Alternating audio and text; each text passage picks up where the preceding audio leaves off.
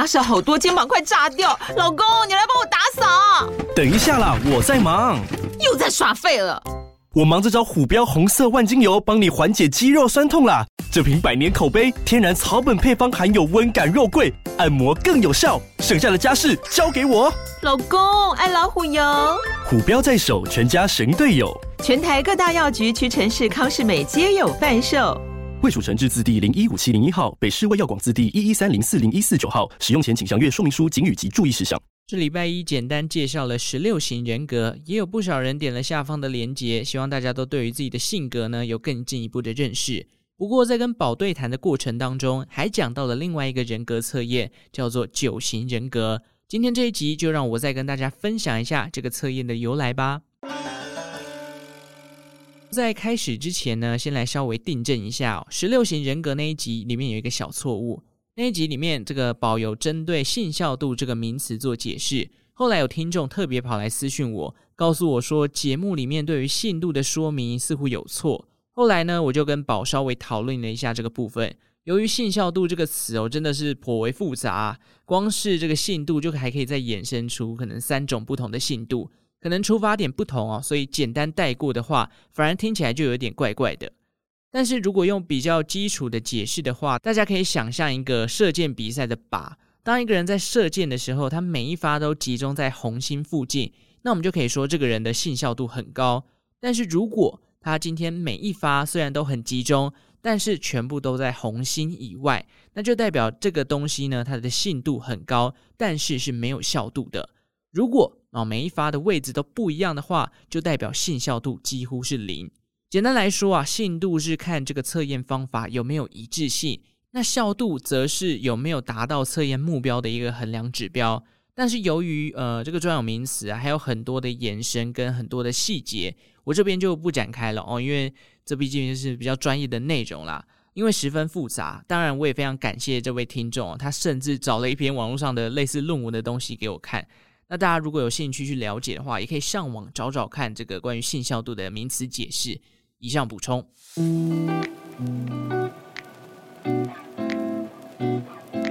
九型人格测验的英文叫做 Enneagram，其中的 Ennea 在古希腊语代表数字九的意思。由于这项测验的起源啊，最早可以追溯至古希腊时期。有一种说法是，当代的哲学家毕达哥拉斯接触到了九型人格的概念之后，将它视为是自己的哲学思想，甚至他还把它绘制成图。也有另一种说法是，它其实是起源自古希腊的知名著作《奥德赛》。那当中的吟游诗人荷马，他描述了战争英雄奥德修斯在特洛伊战争之后返家的路程当中呢，他遭遇了九种不同性格的生物，有巨人啊、海怪啊、人类等等。而奥德修斯遭遇的这些生物呢，恰好就反映了九型人格当中的每一个对应的号码。这是另外一种说法，当然还有另外一种说法是说啊，它是起源自古巴比伦帝国的苏菲教派。那也由于神话传说以及难以考证的背景，导致有些心理学家认为九型人格的模型是比较缺乏科学根据的，属于一种比较伪科学的概念。而这些远古的概念跟想法呢，在近代会逐渐成为一种心理测验，是因为一号人物，他叫做奥斯卡伊查佐。奥斯卡伊查佐出生于南美洲的玻利维亚，长大后他成为了一名哲学家，并且成立了属于自己的学派。后来在一九六八年，更在智利设立了学校，名为阿里卡学院。那目前呢，这座学校也还存在哦。根据官网的简述，他们主要是在分析人类存在的意义，透过像是科学啊、心理学、哲学不同的角度。并且结合不同的宗教，例如佛教、印度教，去探讨人类生命的价值，以及人类在宇宙间到底是什么样的存在，或者说最完美的人格啊、人性应该要怎么呈现等等。经过多年的钻研，奥斯卡伊查佐将他自己体悟到有关于人类的知识以及观察，结合了这个非常古老的九型符号，将人格简单的分成了九种。透过一百零八道题目，让测验的人可以觉察自我性格的样貌。那这个九型人格测验呢，当然就是把我们的性格分成了九种嘛。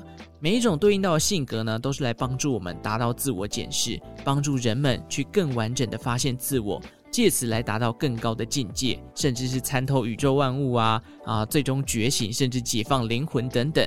我知道这边听起来非常神秘，而且非常哲学哦。我们就此打住。总之，现代版的九型人格测验的出现，就是源自于奥斯卡伊查佐。随着奥斯卡伊查佐的学校开始小有名气，中南美洲地区的一些这个心理学家也开始来向他学习。其中继承九型人格测验的学生呢，叫做克劳迪奥·纳兰霍。克劳迪奥原本是一名精神科医师，但他后来接触到了人类学跟心理学相关的领域。一九七零年呢，啊，他的人生出现了重大的转变，他经历了这个丧子之痛。也是在此时，他为了追求他心中的平静，所谓的 inner peace，而来到了阿里卡学院进行修行。在他修行完成之后呢，克劳迪奥就跑到了美国，将自己所接触到的有关于九型人格的知识，开始在美国当地传播，并且把它融合进心理治疗的领域。那也由于克劳迪奥在传授他自己对于九型人格的认知的时候呢，他当中的一些学生啊，有几位是基督教的这个牧师，这些牧师接触到了九型人格之后，他们觉得，哎，这项工具呢，在探索自我的层面非常的有帮助。导致后来有些基督教也鼓励自己的信徒们去利用九型人格来更认识自己。根据我自己在这个 Google 上面看到的一些基督教网站哦，里面有提到有一些信徒呢是会把九型人格分析视为是上帝向他们展示盲点，并且帮助他们克服人格弱点的手段。所以可以说哦，这个九型人格又多了一层上帝的含义了。到了一九七零年代之后呢，九型人格开始广为流传，也有越来越多的书籍甚至是组织在探讨这项工具。例如像是呃一九八八年由作家这个海伦帕尔默以及医学博士大卫丹尼尔斯共同举办的 EPTP 啊、中文叫做九型人格专业培训计划。这两个人创立这个计划之后呢，他们就培养出了一群这个九型人格的导师。更在一九九四年的史丹佛大学的论坛上面，他们两人就召集了这些导师，一起成立了一个国际九型人格协会，英文叫做 International Enigma Association，简称 IEA。自此呢，九型人格测验在世界上各地啊都有很深入的探讨跟研究。这项工具呢，也已经衍生出了很多不同的版本的测验，但就跟 MBTI 十六型人格有点像哦，它始终是一种初步认识自己的工具，它并不代表你这个人就应该是测验结果所描述的样子。所以说呢，大家做心理测验啊，我觉得还是要保持一种呃比较开放的态度啦，将结果作为参考，而不是绝对。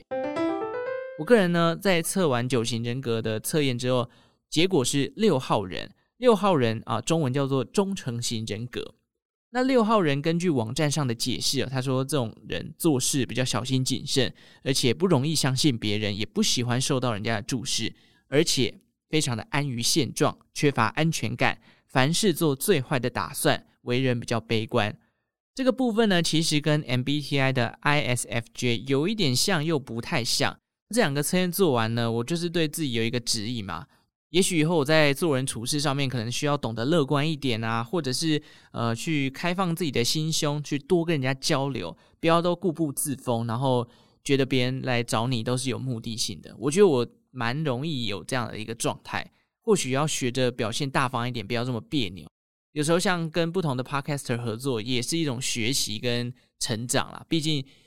自己主持跟访问别人，或者跟大家一起对谈，那个感觉是完全不一样的。这也是我自己人生的一个课题啦，继续学习。OK，听完之后，如果你也想要测验这个九型人格的话，那大家呢可以在资讯栏下方找到九型人格测验的连接，大家都可以去玩玩看，看你测出来的结果跟 MBTI 像不像。如果不像的话，会不会是你在作答的时候有一点太过于理性判断，然后没有是靠直觉呢？总之都是一个参考啦。重点还是呃，去面对你自己当中人生的课题。好，那这一集就先到这边啦，感谢大家的收听哦。喜欢周报时光计的话，也记得送予我一个五星的好评，也欢迎追踪我的 Instagram。那就下次再见喽，拜拜。